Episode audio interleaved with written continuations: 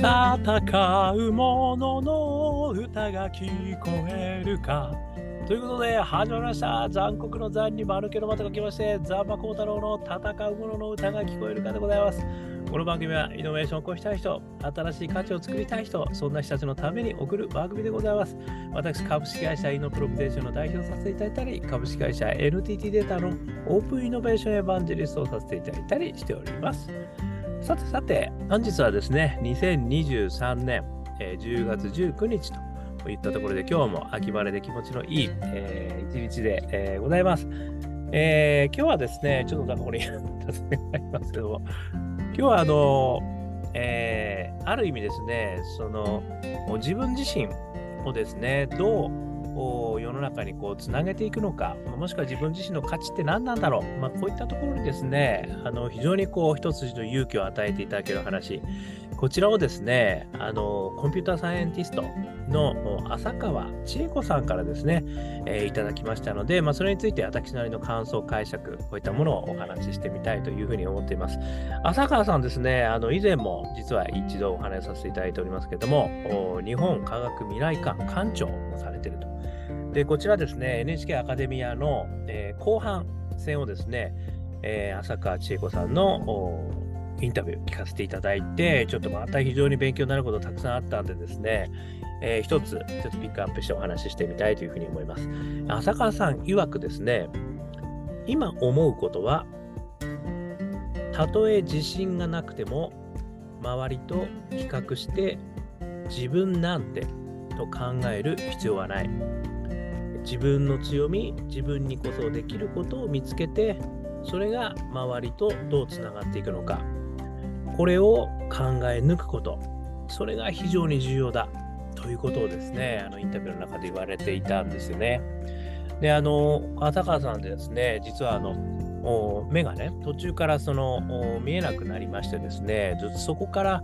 あの、まあ、目がまりこう見えない方向けのですね、コンピューターの読み上げ装置ですとか、えー、あとはですね、最近ではこの AI を使ったあのスーツケースですね、AI スーツケースであの目の見えない方をこう誘導して歩いていただくと。まあ、そういったですね、さまざまな発明をされている方なんですね。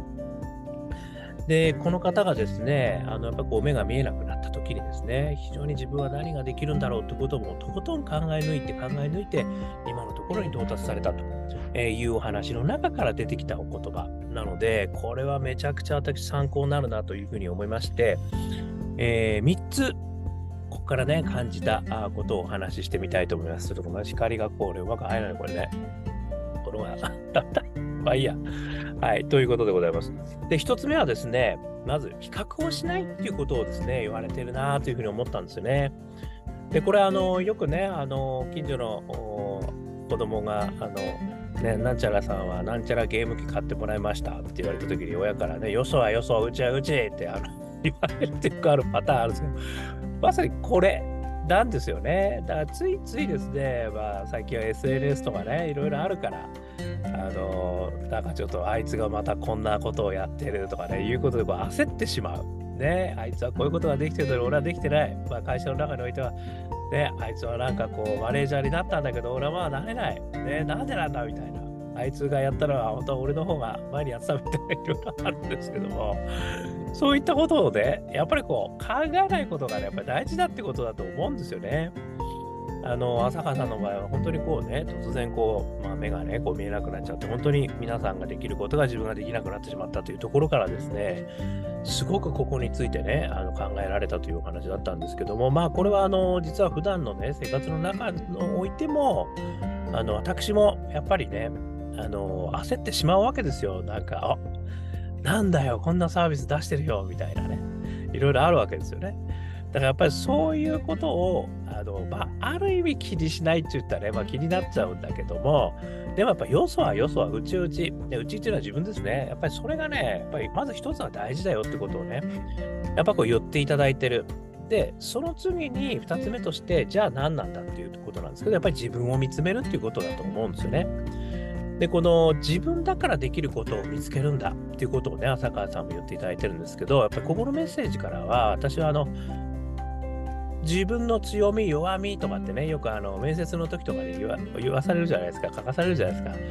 でも、あれって私、なんとなくあの違和感があるのは、実は弱みこそが強みなのであると。いうことがね、一つこの浅川さんの話から私やっぱ改めて思ったということなんですね。つまり、あのコンプレックスとかですね、やっぱり他の人にはない自分がね、例えば、あのミキコさんのね、お話でも言ってましたけども、手足がね、長い人が方がやっぱりダンスがいいみたいな話があって、で、自分はそんなに手足長いわけじゃないと、背も大きいわけじゃないと。言ったところのね、このコンプレックスから、じゃあ自分自身ができることは何なんだろうっていうことですね。この浅川さんの場合も、じゃあ自分自身が他の人にない、ね、それは実際その目が見えないというね、あのこう一見するとあの他の人があできて自分ができないっていうそのコンプレックスになることなんだけどでも実はその人の気持ちが分かるのは私しかいないということなんですね。だから私が何かをすることによってあの他の同じような人たちにあの価値を提供できるかもしれないっていうところから、ね、まさにこの AI あのでこう移動をね、こうナビゲーションしてくれるようなスーツケースをとかね、やっぱりそういうことなんじゃないかなと私はまあ勝手に思ってるわけですよね。だからある意味その、そういうコンプレックス自身、自分の弱みだと思ってることこそですね、あの、自分の強みであると。いうことをですね、やっぱりこれは一つ、すごくいいあのヒントになるんじゃないかなと。まあ、自分って何なんだ、ね、自分探しのために行くみたいな話もあるんですけど、それよりもやっぱり自分を見つけて、見つめて、で自分自身がある意味コンプレックス、劣等感と思っていることに光を当ててみると、実は自分にしかできないことってたくさんあるんじゃないのかという、これね、すごく面白い話だなというふうに思いました。それから3つ目ですね、えー、周りへ手を伸ばす。これあの浅香さんの話でいくと周りとどうつながっていくのか。ここもすごく大事なところだと思うんですよね。つまりやっぱり独りよがりでねやっぱりそういうことをやっててもダメであのやっぱりいろんな仲間とあの一緒にやっていくってことがねすごく大事なんだというふうに思ったんですよね。だから坂さんもあのこのコンピューターあの世界ですとかあとはこう展示の世界ですとかまあそういったところいろんなこうあのところにねアタックして挑戦して、そういうの組織の中に採用された上で、でも自分はもう、あの他の人たちはなんかすごい人たちなんだと。でも自分はこういうことしかできない。でもこういうことができるのは自分しかいないっていうね。まあ、この、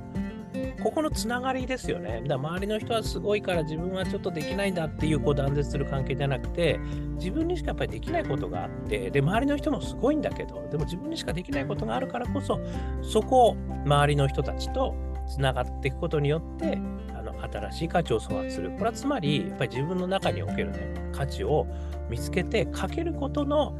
仲間なんだと思うんですよね。周りの人の仲間。だからこの自分かける仲間という中でですね、さらに新しいことが生まれていくっていうことがね、やっぱりすごく大事なんだろうなと私はあの改めて思ったということなんですよ。で、このことは以前からお話してるね、イノベーター3つのフレームのパッションから始まって、そして仲間がいて、そして大義が生まれるっていう話ね、この3つのやっぱり三段活用がですね、やっぱりすごく大事なんだろうなというふうに思うんですよね。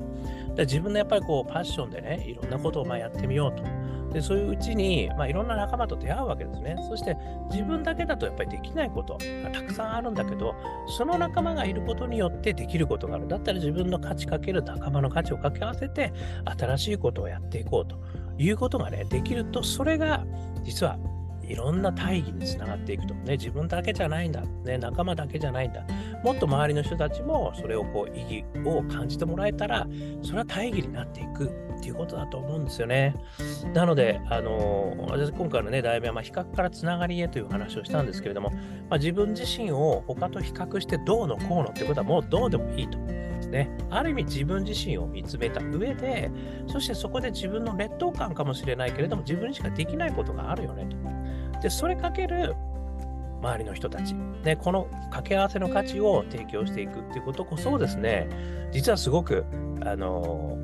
まあ、自分自身があの自己実現できる方法でもあるし、ある意味ね、あの私がいつもお話ししているあの全世界1世帯あたり。法人化、ね、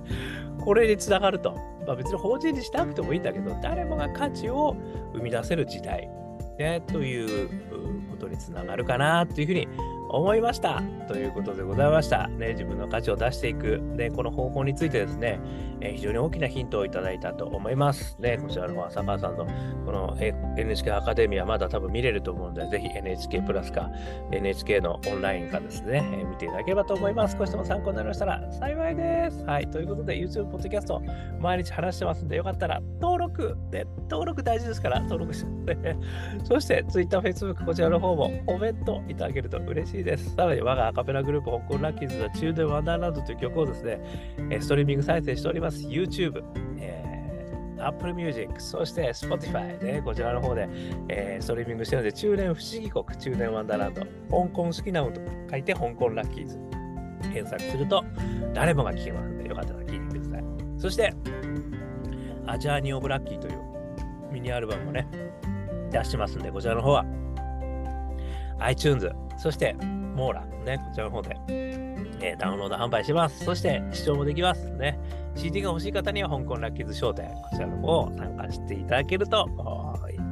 あると思いますので、よかったらよろしくお願いします。さらに、一人からでもイノベーションができる、そんなことを書いた本、オープンイノベーション21の秘密、こちらも電子書籍、リアル書籍、両方あります。1時間ぐらいで読めちゃうけれども、21のイノベーションの秘密が手に入っちゃう。そんな本でございますんで、よかったら見てみてください。こんなことを話してる私ですけれども、普段はイノベーションのコンサルやってますんで、大企業の皆さん、スタートアップの皆様ね、まあ個人の皆さんも含めまして、イノベーションでお困りのことがありましたら、何でもお気軽にお問い合わせくださいませ。さらに、企業家の皆さんも、えー、ご支援しております。えスタートアップスエマージェンスエコシステム、え何度でも挑戦できる世界を目指してですね、えこちらのエコシステムをやってますんで、え起業したいな、ね、起業どうやってやったらいいんだろう、ね、もしくは起業したんだけど、どうしたらいいんだろう、ね、そういったお悩みの方は、ぜひご相談くださいませ。